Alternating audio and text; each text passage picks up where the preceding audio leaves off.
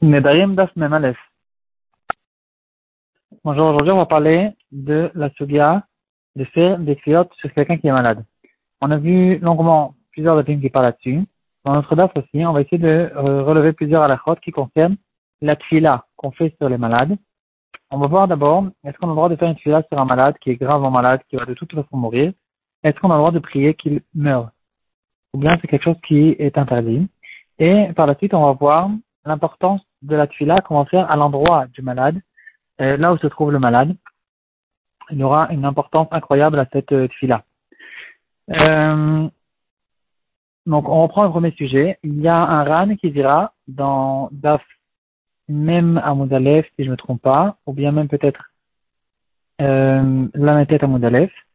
Le ran, il va nous ramener l'histoire de la servante de Rabbi Uda Anassi, qui a fait une fila que Rabbi Uda Anassi euh, euh, partent, que les, les tfilotes que les clans d'Israël font pour sa guérison ne soient pas acceptés dans le ciel. Effectivement, par la suite, Rabbi Udanassi est niftar à cause de la tfila de cette servante, qui était une femme grande et importante, comme on, la retrouve plusieurs fois dans le chat. Et le Ran, on a l'impression qu'il ramène cette histoire parce qu'il est intéressé de trancher la lacha comme la servante de Rabbi Udanassi. La question qui se pose et que les, les, les vont relever, est-ce qu'on a le droit de faire des tfilotes sur quelqu'un qui est très gravement malade, qui va de toute façon mourir, et pour l'instant il fait que souffrir, est-ce qu'on a le droit de prier qu'il meure? Là-dessus, on va voir deux chitotes, il y a ceux qui permettent et ceux qui ne permettent pas. Dans le shoot de Rick Relev, il va ramener une histoire très difficile d'une femme qui était malade pendant 20 ans, elle était alitée complètement, euh, elle ne pouvait pas bouger, tous ses membres ils étaient, se sont rétrécis, et elle, elle faisait tout le temps des filotes sur soi-même qu'elle meurt parce qu'elle souffrait énormément. Et sa famille, bien sûr, ne la laissait pas une seconde toute seule. Ils lui ont emmené les meilleurs médecins. Ils étaient tout le temps avec elle. Ils euh, s'occupaient d'elle. Ils faisaient tout ce qu'elle, tout ce qu'elle, euh, tout ce qu'ils peuvent l'aider pour essayer de, d'apaiser ses douleurs. Et puis jusqu'à qu'il est arrivé un moment où vraiment les douleurs sont venues, venues très très graves. Les médecins déjà, ils ont dit qu'ils ont dit qu'il n'y a plus rien à faire. C'est, c'est une question de jour jusqu'à qu'elle, euh, qu'elle finisse. Et à ce stade-là, elle, elle a commencé à dire, non seulement moi je fais des filotes que je meurs, mais faites vous aussi des filotes parce que je souffre énormément. Et eux, la famille, qui bien sûr ne voulait pas faire des filotes, ils n'étaient pas capables de faire des filotes sur une chose comme ça. Euh, mais elle, quand même, elle souffrait. Eux, ils faisaient le contraire, ils allaient chez des rabbinim, ils demandaient des filotes, que les gens fassent des filotes qu'elle guérisse. Euh, ils faisaient toutes sortes de scoulottes pour essayer de l'aider, mais quand même, la question a été posée. Et le élève, il va dire, d'abord, il faut savoir que normalement, bien sûr, c'est que c'est quelque chose qui est complètement interdit. On ne fait pas de prière pour n'importe quel juif qui meurt, même dans un cas où il souffre énormément. On ne peut pas savoir ce qui se passe dans le ciel. Peut-être que c'est ça, ces dernières souffrances qui vont lui faire entrer directement dans le Gan Quoi qu'il en soit, on ne peut pas bien sûr faire des filotes sur quelqu'un qui meurt.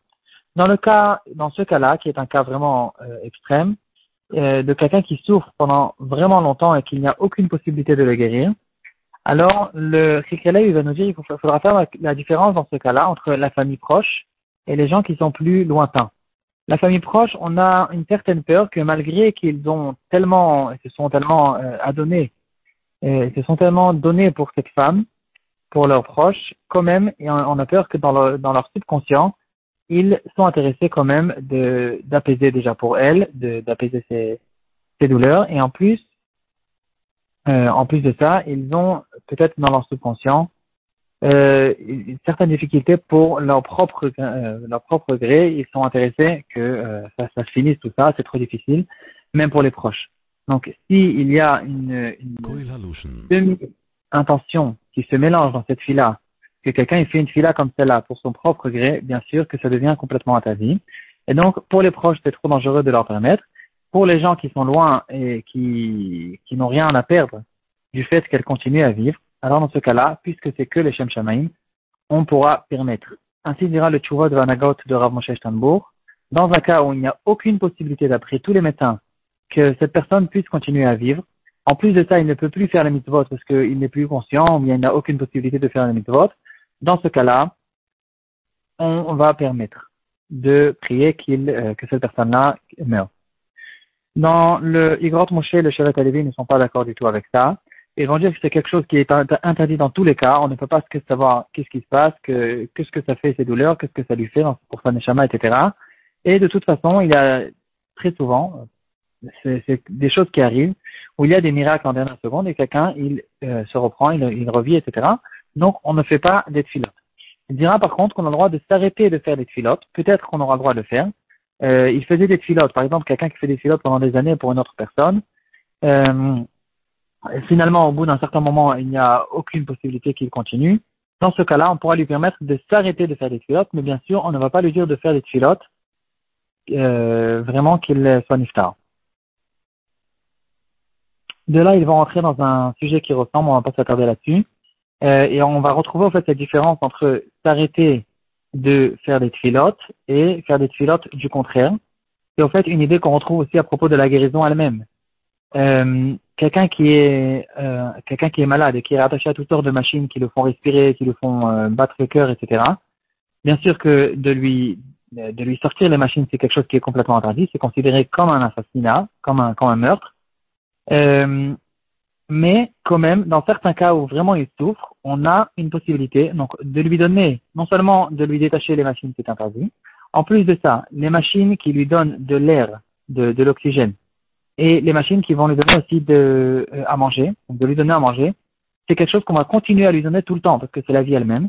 Par contre, s'il a besoin de faire, par exemple, une opération qui peut peut-être lui sauver la vie, euh, et apparemment non, ça ne va pas lui sauver la vie, ça va que lui faire souffrir, ou bien lui donner certains médicaments. Dans ce cas-là, puisqu'on ne considère pas que c'est la vie elle-même, et je le fais de manière passive, je ne lui donne pas, alors dans ce cas-là, dans certains cas, on va permettre. Donc un peu la même idée à propos des filotes. Euh, de lui dire de s'arrêter de faire des filotes, c'est une chose, mais de, de, lui dire de faire des filotes qu'il meurt, c'est quelque chose qu'on ne va pas permettre d'après ces postes là Maintenant, on passe au deuxième sujet. La fila qu'on fait à l'endroit du malade la Gemara va nous dire que quelqu'un qui fait des cours qui le, qui le visite, alors il lui cause, il euh, cause que cette personne euh, lui donne la vie au fait, il lui donne la vie.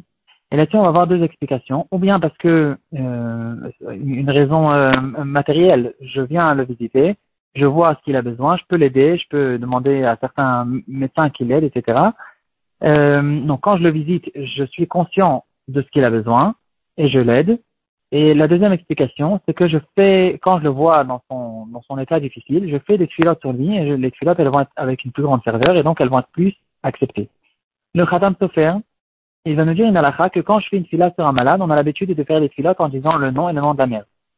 Si je me trouve à l'endroit où se trouve le malade, dans ce cas-là, on n'aura pas besoin de prononcer son nom. Et ici, il y a quelque chose de bien dans cette fila, parce que quand je prononce le nom d'une personne, alors c'est vrai que la tuila elle est très forte, mais d'un autre côté, le fait de prononcer ce nom, ça peut faire un certain qui trouve euh, une certaine accusation sur lui, parce que en prononçant son nom, dans le ciel, ils vont ouvrir les, les, les livres et ils vont dire qu'est-ce qu'il est, qu'est-ce qu'ils sont ses parents, quelle est sa mère, qu'on prononce son nom. Est-ce qu'ils ont le mérite de, de vivre, de survivre? Et donc, dans le cas où je me trouve à côté du médecin, et donc je n'ai pas besoin de, prononcer ce nom, alors ici, la tuila, elle peut monter sans qu'il y ait d'accusation sur son nom. Entre parenthèses, c'est la raison pour laquelle aussi on donne le nom de la mère quand on, parle de quelqu'un qui est malade. On va donner le nom et le nom de la mère parce que chez la mère, en général, il y a moins d'accusations. Chez les femmes, il y a moins d'accusations que chez les hommes. Chez les hommes, il y a certaines avérotes qui peuvent, euh, qui peuvent accuser la personne, comme Bitul Torah, et d'autres avérotes qui concernent que les hommes. Et donc, c'est la raison pour laquelle on va donner le nom de la mère. On ferme la parenthèse. Euh, une deuxième raison qui va euh, expliquer pourquoi la qui se fait à côté du médecin du malade, pardon, à côté du malade, elle est beaucoup plus forte, comme on a vu dans la Gemara, que Hachem se trouve au-dessus de quelqu'un qui est malade, la présence divine se trouve là-bas, et donc quand je fais la tuila à cet endroit-là, c'est une tuila qui est très très forte. En fait, une différence qu'il y a entre les deux raisons, c'est est-ce que euh, il y a un, une, une, un yan de faire des tuilotes sur d'autres malades? Quand je me trouve dans la chambre où se trouve le malade je me trouve dans la chambre d'un malade, je fais des tuilotes non seulement sur lui, mais aussi sur d'autres personnes. Alors si on dit comme la première raison euh, que c'est à cause qu'on n'a pas besoin de prononcer son nom, alors dans ce cas-là, il n'y a aucune différence si je me trouve chez un autre malade ou pas. De toute façon, quand je vais faire la tuilade sur le deuxième malade, je devrais prononcer son nom, donc j'ai rien gagné. Par contre, si on dit comme la deuxième raison, apparemment les deux elles sont vraies, mais d'après la deuxième raison qui dira que euh, à l'endroit où se trouve le malade se trouve la présence divine et donc les tuilotes sont beaucoup plus acceptées, dans ce cas-là, euh, même les filotes qu'on fasse, sur n'importe quelle filote, même sur d'autres malades ou sur d'autres choses, alors ces filotes-là, elles montent directement au ciel et euh, elles ont une, importance qui est très grande. Une autre, une autre différence, c'est les filotes qu'on va faire dans toutes les langues, comme euh, les filotes. De manière générale, on peut faire les filotes dans toutes les langues, Hachem et les coups de partout, mais surtout dans un endroit où on sait qu'il y a Ashrat Ashrina, côté la Maravi, ou toutes sortes d'endroits où on sait que la présence divine se trouve. Et alors, ici, les filotes, même quand elles sont faites dans toutes les langues, dans notre langue, pas forcément dans les, dans les filotes qu'on nous a instaurés, qui ont, qui ont une force très très forte, alors, puisque la présence divine se trouve, les filotes aussi, elles montent même dans toutes les langues.